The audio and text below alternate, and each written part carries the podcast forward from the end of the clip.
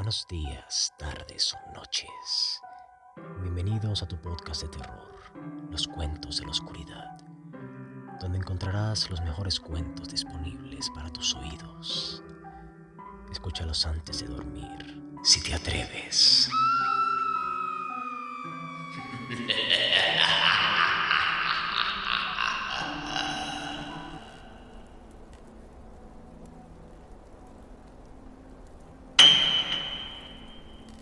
Los sueños en la casa de la bruja.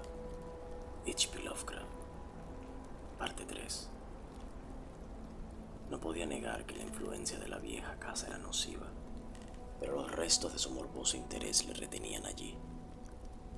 Se dijo que las fantasías nocturnas se debían solo a la fiebre y que cuando desapareciera se vería libre de las monstruosas visiones. No obstante, aquellas apariciones tenían una absorbente vivacidad y resultaban convincentes. Y siempre que despertaba conservaba una vaga sensación de haber vivido gran parte de lo que recordaba. Tenía la horrenda certidumbre de haber hablado en sueños olvidados con Brown Jenkins y con la bruja, los cuales le habían apremiado para que fuese a alguna parte con ellos a encontrarse con un tercer ser más poderoso. Hacia finales de marzo empezó a mejorar en matemáticas, aunque las otras asignaturas le fastidiaban un poco estaba adquiriendo una habilidad intuitiva para resolver ecuaciones ni marianas y asombró al profesor Upham con su comprensión de la cuarta dimensión y de otros problemas que sus compañeros ignoraban.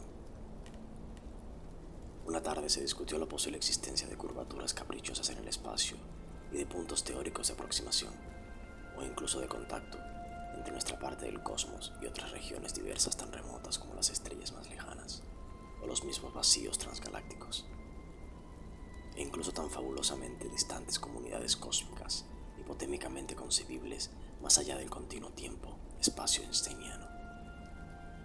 La forma en que Gilman trató el tema dejó admirados a todos, aunque algunas de sus ilustraciones hipotéticas provocaron un aumento de la siempre abundante habladuría sobre su nerviosa y solitaria excentricidad. Lo que hizo que los estudiantes sacudieran la cabeza fue su teoría sobriamente enunciada de que un hombre con conocimientos matemáticos fuera del alcance de la mente humana podía pasar de la Tierra a otro cuerpo celeste que se encontrara en uno de los infinitos puntos de la configuración cósmica. Para ello, dijo, solo serían necesarias dos etapas. Primero, salir de la esfera tridimensional que conocemos. Y segundo, regresar a la esfera de las tres dimensiones en otro punto, tal vez infinitamente lejano. Que esto se pudiera hacer sin perder la vida era concebible en muchos casos. Cualquier ser procedente de un lugar del espacio tridimensional podría sobrevivir probablemente en la cuarta dimensión.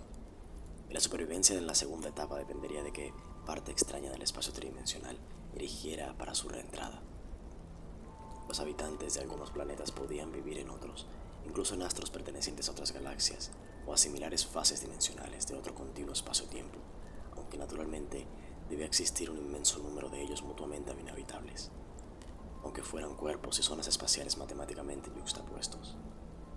También era posible que los habitantes de una zona dimensional determinada pudieran soportar la entrada de muchos dominios desconocidos e incomprensibles de dimensiones más poderosas o infinitamente multiplicadas. De dentro o de fuera del continuo espacio-tiempo dado, lo contrario podía darse. Esto era cuestión de conjetura aunque se podía estar bastante seguro de que el tipo de mutación que supondría pasar de un plano dimensional al dado plano inmediatamente superior no destruiría la integridad biológica tal como lo entendemos. Gilman no puede explicar muy claramente las razones que tenía para esta última suposición. Al profesor Upham le causó especial placer su demostración de la relación que existía entre las matemáticas superiores y ciertas fases de la magia transmitidas a lo largo de los milenios, desde tiempos de indescriptible antigüedad humanos o prehumanos, cuando se tenían mayores conocimientos acerca del cosmos y sus leyes. Alrededor del primero de abril, Gilman estaba muy preocupado porque la fiebre no desaparecía. También le inquietaba lo que sus compañeros de hospedaje decían acerca de su sonambulismo. Parece que se ausentaba frecuentemente de la cama, y los crujidos de la madera del suelo de su habitación a ciertas horas de la noche despertaron más de una vez al huésped de la habitación de abajo. Aquel sujeto habló también del ruido de pies calzados durante la noche, pero Gilma estaba seguro de que esto se equivocaba, porque sus zapatos y también el resto de la ropa siempre estaban en su sitio por la mañana. En aquella casa vieja y deteriorada podían experimentarse las sensaciones más absurdas. ¿Acaso el propio Gilman no estaba seguro de oír, en pleno día, ciertos ruidos aparte del rasgar de las ratas, procedentes de las negras bóvedas situadas más allá de la pared inclinada del techo descendente? Sus oídos, de sensibilidad patológica, comenzaron a captar débiles pasos en el desván, cerrado desde tiempo inmemorial, encima de su habitación. Y algunas veces la ilusión de tales pasos que tienen un realismo angustioso. Sin embargo, sabía que su sonambulismo era cierto, pues dos noches habían transcurrido vacía su habitación con toda la ropa en su lugar. Se lo había asegurado Frank Elwood, el compañero de estudios, cuya pobreza le había obligado a hospedarse en aquella escuálida casa, de manifiesta impopularidad. Elwood había estado estudiando hasta la madrugada y subió para que Gilman le ayudara a resolver una ecuación diferencial, encontrándose con que no estaba en su cuarto. Había sido algo atrevido de su parte abrir la puerta, que no estaba cerrada con llave. Después de llamar y no recibir respuesta, pero necesitaba ayuda y pensó que a Gilman no le importaría demasiado que lo despertara suavemente.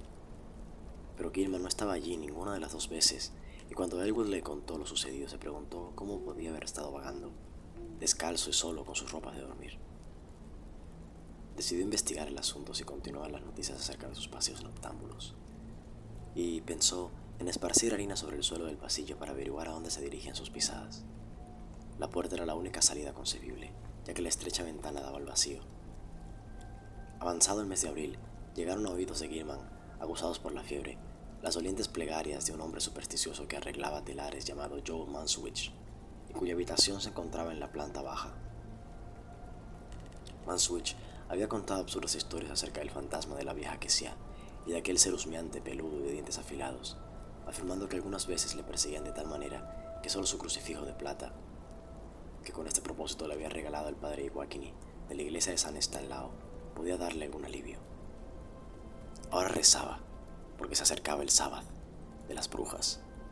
La víspera del primero de mayo era la noche de Valpurgis, cuando los espíritus infernales vagaban por la tierra y todos los esclavos de Satanás se congregaban para entregarse a ritos y actos indecibles.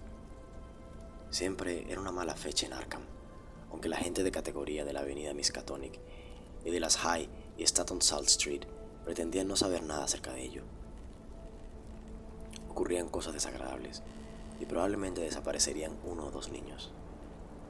Yo sabía de estas cosas, pues su abuela en su país de origen lo había oído de labios de la suya. Lo más prudente era rezar el rosario en este periodo. Hacía tres meses que ni Kessia ni Brown Jenkins se habían acercado a la habitación de Joe, ni a la de Paul Chosky, ni a algún otro sitio. Este era un mal síntoma. Algo deberían estar tramando.